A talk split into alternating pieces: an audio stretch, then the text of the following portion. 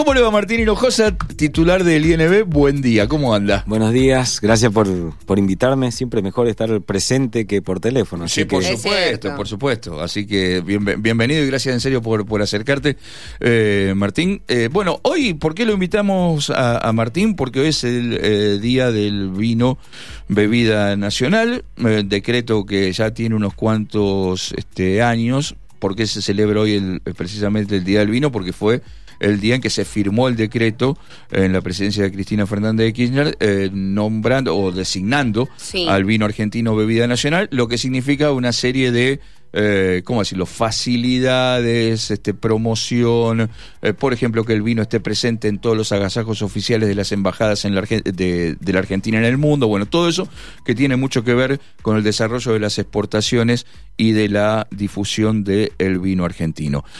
La verdad que uno hubiera, le hubiera gustado invitarlo a Martín en otras circunstancias, ¿sí? En circunstancias donde estuviéramos hablando de una industria recontrapujante, este, de, mm, explosión de las exportaciones, de explosión del mercado interno, y con certezas de lo que viene. Bueno, ninguna de las tres cosas pasan.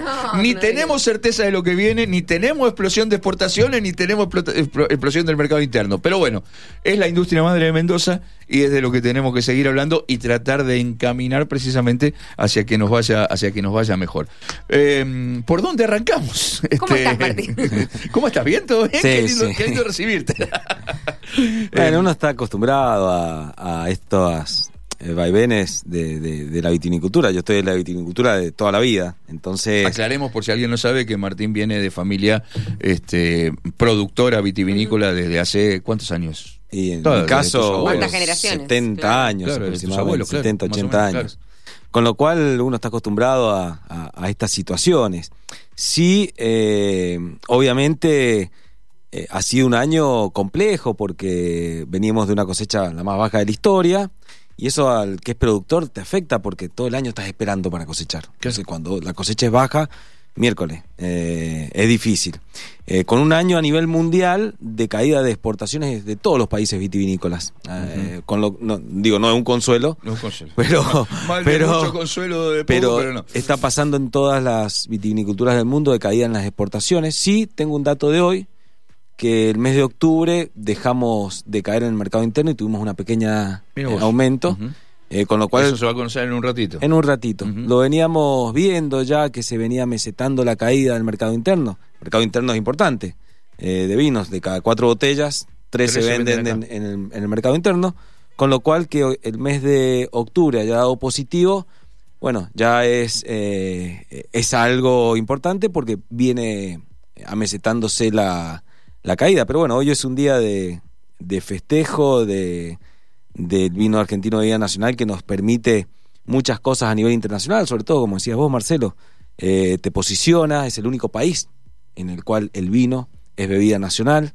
Eh, eso te permite también a la hora de negociar acuerdos internacionales, nosotros del INB permanentemente estamos sentados en las mesas de decisión, porque cada país te dice, bueno, vos vas a entrar al vino argentino con estas características y empiezan las discusiones eh, sobre las exigencias, que muchas veces son exigencias que te complican a la hora de vender. Desde ahí hemos hecho un trabajo bastante importante con el instituto para mejorar y aliviar todas esas exigencias, porque lo que se tiene que, empezar a pensar, que ya lo estamos haciendo en los últimos años, en cómo vender más.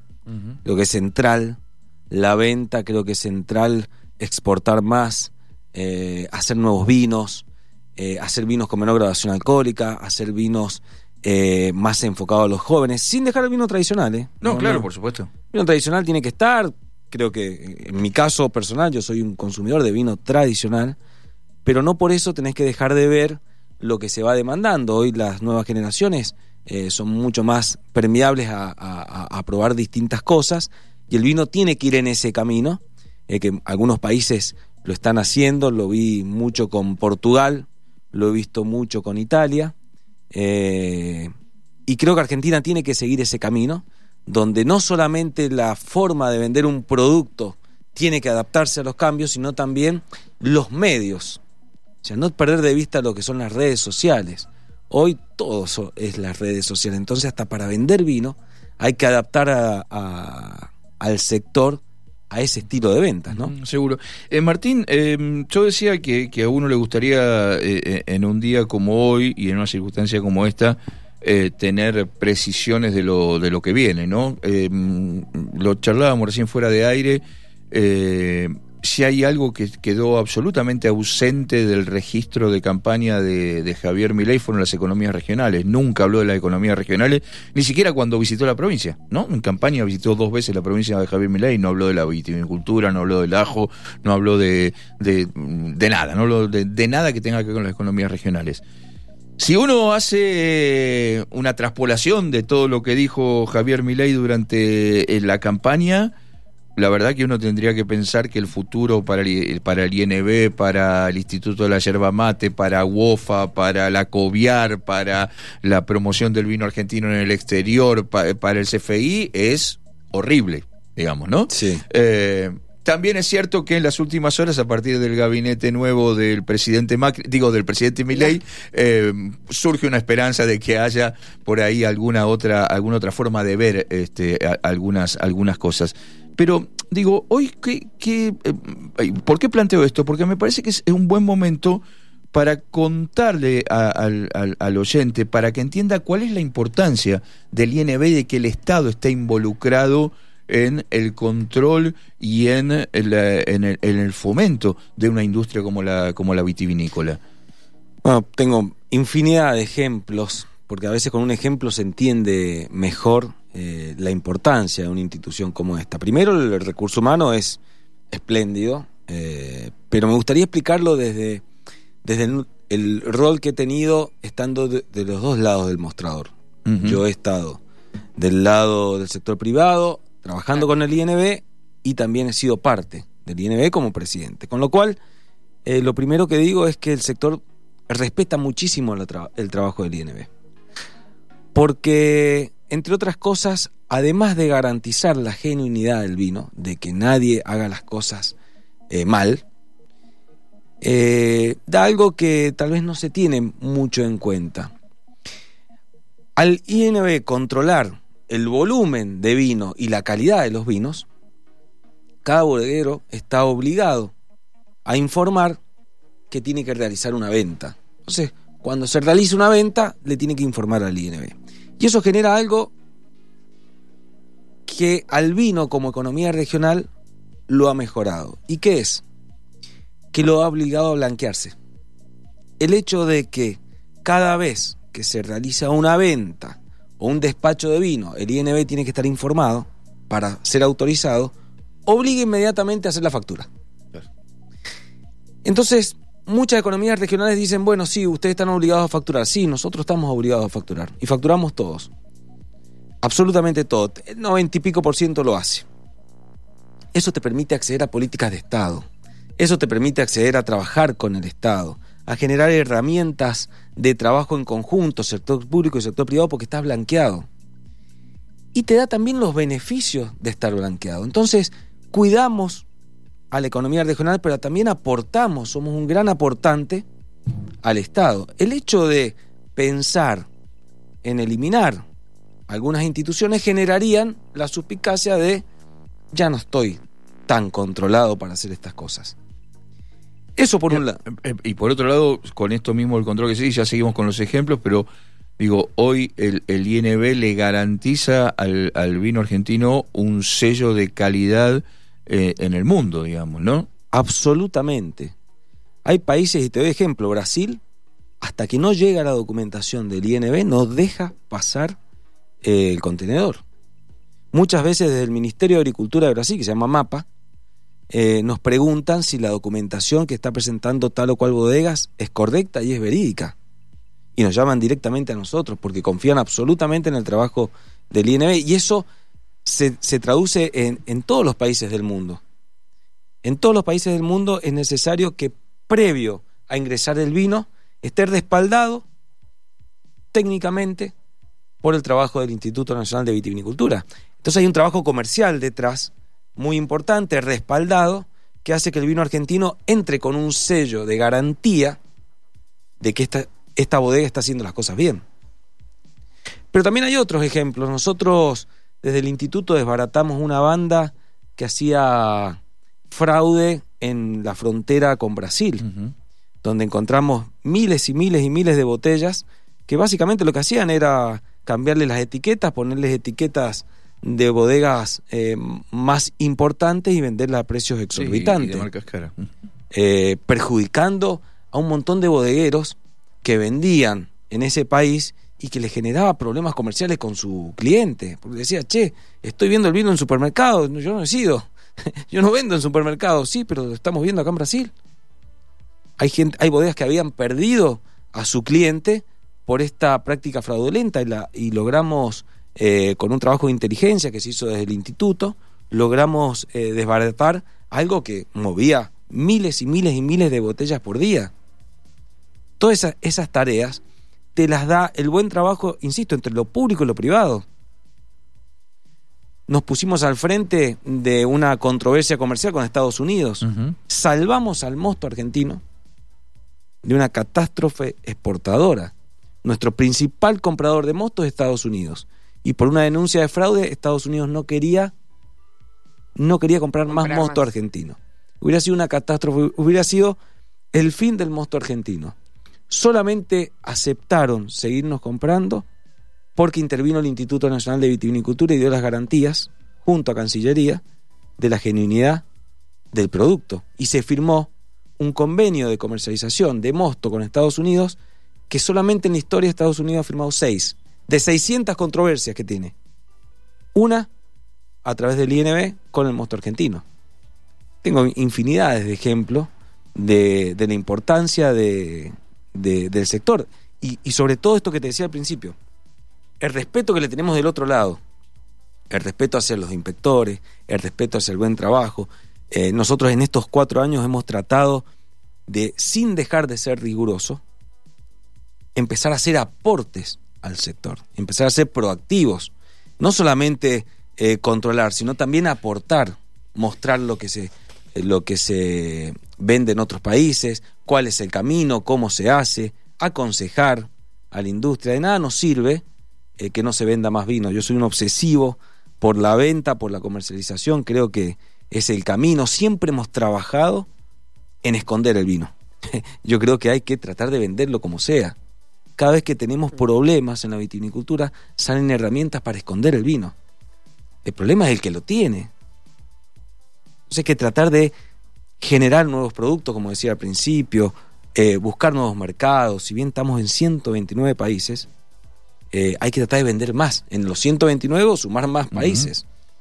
Ese creo que es el camino, ¿no? Eh, Martín, em, uno, uno, de los problemas que tenemos hoy con, con, las exportaciones, yo, este, vos lo sabés, yo no creo que sea el único, creo que como vos bien lo decías al principio, hay un combo de problemas hoy para la exportación, pero una de las cosas que más marca la industria es el atraso cambiario, ¿no? Que se ha ido solucionando con estos mix que se han ido haciendo y demás. Eh, ahí hay una esperanza, seguramente este, em, en, los próximos días va a haber alguna algún toque en el, en el, en el dólar oficial y demás, eso mejoraría, mejoraría un poquito la competitividad. Pero también está el fantasma de la dolarización, ¿no? Em, yo tengo mi visión, por eso la, comparto con vos. Yo creo que la dolarización eh, no, beneficiaría no beneficiaría en nada la competitividad del vino argentino en el exterior. Pero desde la industria, eh, apelando a tu conocimiento, y esto de alguna manera que conoces bien el paño de los dos lados del mostrador, una dolarización de la economía, ¿cómo caería en la competitividad del vino argentino? Nos costaría mucho, nos encareceríamos muchísimo. Entonces, esto hay que pensarlo de forma sencilla para que la gente lo entienda. Para vos vender tenés que tener un buen precio. Eh, si te dolarizás, eh, te encareces en dólares. Eh, con lo cual, ¿por qué los países nos seguirían comprando si fuéramos más caros? Hay que ser cuidadoso con esas posturas porque detrás hay mucha gente que está tratando de vender. Y vuelvo al principio, ¿no? Coincido con que hay un atraso cambiario y está absolutamente demostrado que se conoce desde el gobierno que hay un atraso cambiario. El problema es que cuando tenés pocos dólares, tenés que administrar lo que tenés. Eh, siempre un mejor tipo de cambio ayuda a las exportaciones, eh, pero tiene que haber un equilibrio porque si vos vas subiendo el tipo de cambio y la inflación te alcanza, estás en la misma. Eh, hay que ordenar eso, que no es tan sencillo como parece, eh, pero dolarizar implicaría, yo me acuerdo, yo me acuerdo cuando en la época del 1 a 1, eh, que era muy, yo muy, muy chico, pero intentábamos vender vino a granel y el valor era 10 centavos de dólar. Y la idea era tratar de llegar a 13 centavos de dólar el litro de vino a granel en ese momento, ¿no? porque nos habíamos encarecido. Entonces, eh, en esos valores era muy difícil eh, exportar, ¿no? Eh, esperemos que, que el trabajo, el buen trabajo en conjunto de lo público y lo privado y los funcionarios que estén a cargo de las instituciones sepan demostrar la importancia del sector vitivinícola. y lo digo con la experiencia de, de haber insistido en quitarle las retenciones a la vitivinicultura. Eh, no es que nos estaban esperando para quitarnos las retenciones, había cola de economías regionales pidiendo la quita de las retenciones. Ahora, si no están los funcionarios explicando, junto al sector privado, no, me quiero atribuir eh, eh, el mérito, los funcionarios, junto al sector privado, explicando la importancia de por qué es una economía regional fuerte, que da trabajo, que la mayoría de la gente es laburadora, la gran mayoría, el 95% son gente de laburo, que trabaja, que deja la plata en el país, eh, que intenta hacer las cosas bien, que era necesario quitar las detenciones porque te lo va a devolver de alguna manera. Si no se hace ese trabajo en conjunto y apoyado en el sector privado, es muy difícil que un funcionario de la nación con una mentalidad porteña entienda ¿por qué tengo que ayudar al sector vitivinícola? Eh, Martín, última. Eh, te quedan, nada, qué sé yo, 15 días al frente de, del INB. Eh, te tocaron cuatro años vistos desde afuera este, complicados, ¿sí? Pandemia, atraso cambiario. una pelea entre las instituciones vitivinícolas como nunca antes se había visto, qué sé yo, bueno, un, combo bastante, bastante explosivo. Eh, ¿qué, balance haces de, del laburo al, frente del INB y en todo caso qué, qué sentís que dejás para, para, para, el que venga, si es que viene alguien? Bueno, eh, acá no puedo ser objetivo, soy bastante subjetivo. Yo creo que altamente positivo. Eh, el INB había desaparecido del sector vitivinícola, había dejado de formar parte de las decisiones vitivinícolas de la Argentina. Sí, se había transformado en un organismo 100% técnico. Cuando es el único que tiene toda la información del sector vitivinícola. Pusimos a, disposición toda la información del sector vitivinícola para la toma de decisiones y empezamos a formar parte de la toma de decisiones. Hoy el INB a nadie se le ocurre saltearlo para tomar una decisión. Eso fue un trabajo de volverse a sentar, de volver a explicar y de poner a disposición la información del todo, de todo el sector. Pero además, además de eso, eh, desde el instituto avanzamos en muchos aspectos. En pandemia, como vos me decís, sí, tuvimos la pandemia, pero fuimos el organismo que más alcohol donó de la Argentina. Inmediatamente eh, eh, mandamos a destilar vinos en mal estado, hicimos alcohol y donamos alcohol a siete provincias de la Argentina y a todos los departamentos de Mendoza. En, en tiempo récord hicimos eso. Durante pandemia. Invertimos en, la institución, no se invertía desde el año 2013. Yo creo que las instituciones que funcionan bien son buenos ejemplos y hay que invertir. Promocionamos nuevos estilos de vino, acercamos los inspectores a, a, las bodegas, sacamos el INB a la calle, a que trabaje, a que se movilice, a que ayude, acompañe. Hicimos una nueva delegación.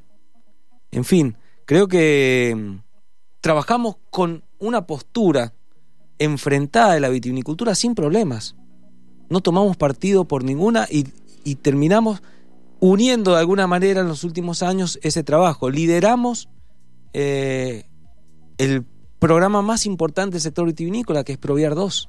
50 millones de dólares y fue un trabajo muy fuerte para lograr que el Banco Interamericano de Desarrollo eh, nos entregue 50 millones de dólares a la vitivinicultura, liderado por el INB.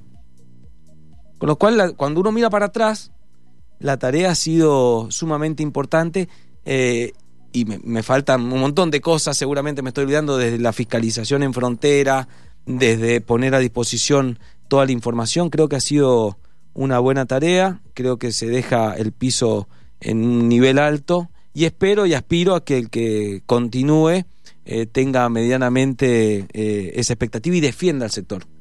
Es importante que el que se siente conozca al sector, si no tardas mucho tiempo en entender. seguro. Bueno, lo despedimos. Bueno, señor. Eh, lo, despedimos para siempre. Chau, chau. No, no. ¿Cómo, ¿Cómo, sigue su bueno, Es muy probable que ya como titular del INB no vuelva. No, seguramente que no.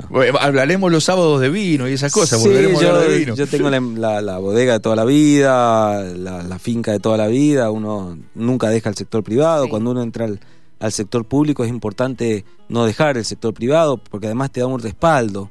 Eh, uno sabe que son cuatro años y que tienen que hacer lo mejor posible durante cuatro años y con la mayor honestidad posible durante los cuatro años y después volver a, a lo ¿Vas que a estar enfocado en eso? Yo voy a estar enfocado en mi actividad privada, absolutamente. Sí voy a seguir haciendo política porque me encanta, eh, pero siempre sobre el respaldo de lo privado, no, no hacer política buscando el puesto para sobrevivir, sino hacer política porque a uno le gusta. Y yo he disfrutado muchísimo estos cuatro años, he hecho política, por supuesto, durante estos cuatro años, pero la política sana, ¿no? Eh, hay que hacer política desde ese lado, eh, sin buscar méritos personales, sí tratando de dejar algo, aportar algo, dialogando. Hemos dialogado con todos los productores, creo que he hablado con todos los productores de la provincia y de distintas provincias, con todos los bodegueros, y creo que es por ahí, ¿no? Eh, trabajar con mucha honestidad y sobre todo trabajar mucho. Martín, gracias, ¿eh? Gracias. Bueno.